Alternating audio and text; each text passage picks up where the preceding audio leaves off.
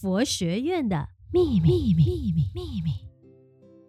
欢迎大家收听佛佑 Podcast，大家吉祥。我是东禅佛教学院二零二一学年度的学生谢静安。这一集，我想给大家分享佛学院的秘密。那我会用比较轻松的方式跟大家分享佛曲。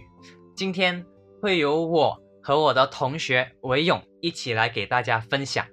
Hello，大家好，我是韦勇。今天呢，我们就轻松的聊了解什么是佛曲。嗯，其实我是一个很喜欢听歌，也很喜欢唱歌的人。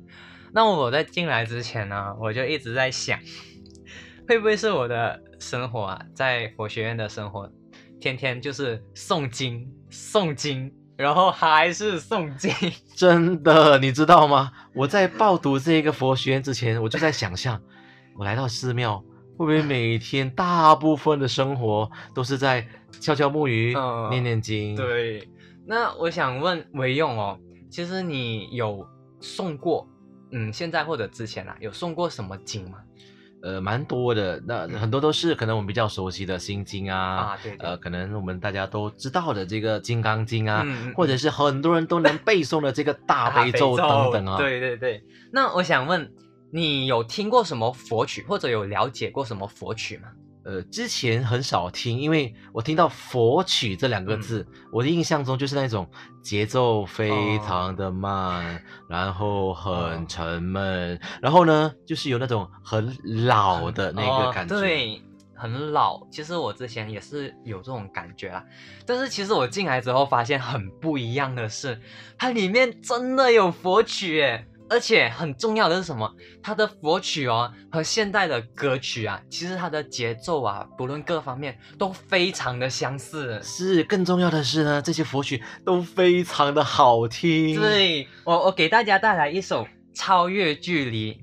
嗯，微笑，带着慈悲赞美，携手向前，超越时空，你我靠近，我们永远心连心。其实。光是听你们就能感觉到他的那种感觉节奏了，不只是感觉到节奏，我还感觉得到呢。其实静安不只是喜欢听歌，还很会唱歌。哎呦，嗯，过奖过奖，谢谢。OK，然后我在我在想，我们在听的过程中啊，我有在想啊，嗯、呃，为什么佛教它会有这么先进的那些元素在里面呢？因为佛教，嗯、呃，在我印象中啊，它是比较。庄严，对，那其实老师他也有给到我答案嘛，他有说，因为佛教如果它保持一成不变啊，它可能就是一个自己的佛教，没有办法接引到大众。那为了要接引大众，他们有什么办法呢？其中创新就是一个很重要的办法。那佛曲呢，也是他创新其中的一部分哦。那你看，像我们这些青少年啊，刚刚听到这些歌曲。是不是就非常的，嗯，感觉佛教很不一样？对呀、啊，我们很多年轻人都很喜欢听歌，而且听到这些佛曲都会朗朗上口，嗯嗯，甚至是呢都会翩翩起舞。我觉得这个就是佛曲的力量。对，那它带给我们这股力量哦，其实还有另外一个方式。刚刚你们听我唱，呃，如果你们有注意里面的歌词的话，其实会发现它的歌词带给人的力量。是很不一样的。那我跟大家分享一首《佛在如心中》。愚人啊，求佛不求心，圣人求心不求佛。佛在灵山莫远求，灵山就在汝心头。那你们听这首歌曲哦，它里面的歌词其实是想告诉我们，我们现在很多的人啊，内心有一些烦恼啊，会把希望寄托在神明啊、观音菩萨身上嘛，那反而会很少关照到我们自己内心。其实内心才是我们产生烦恼的源头。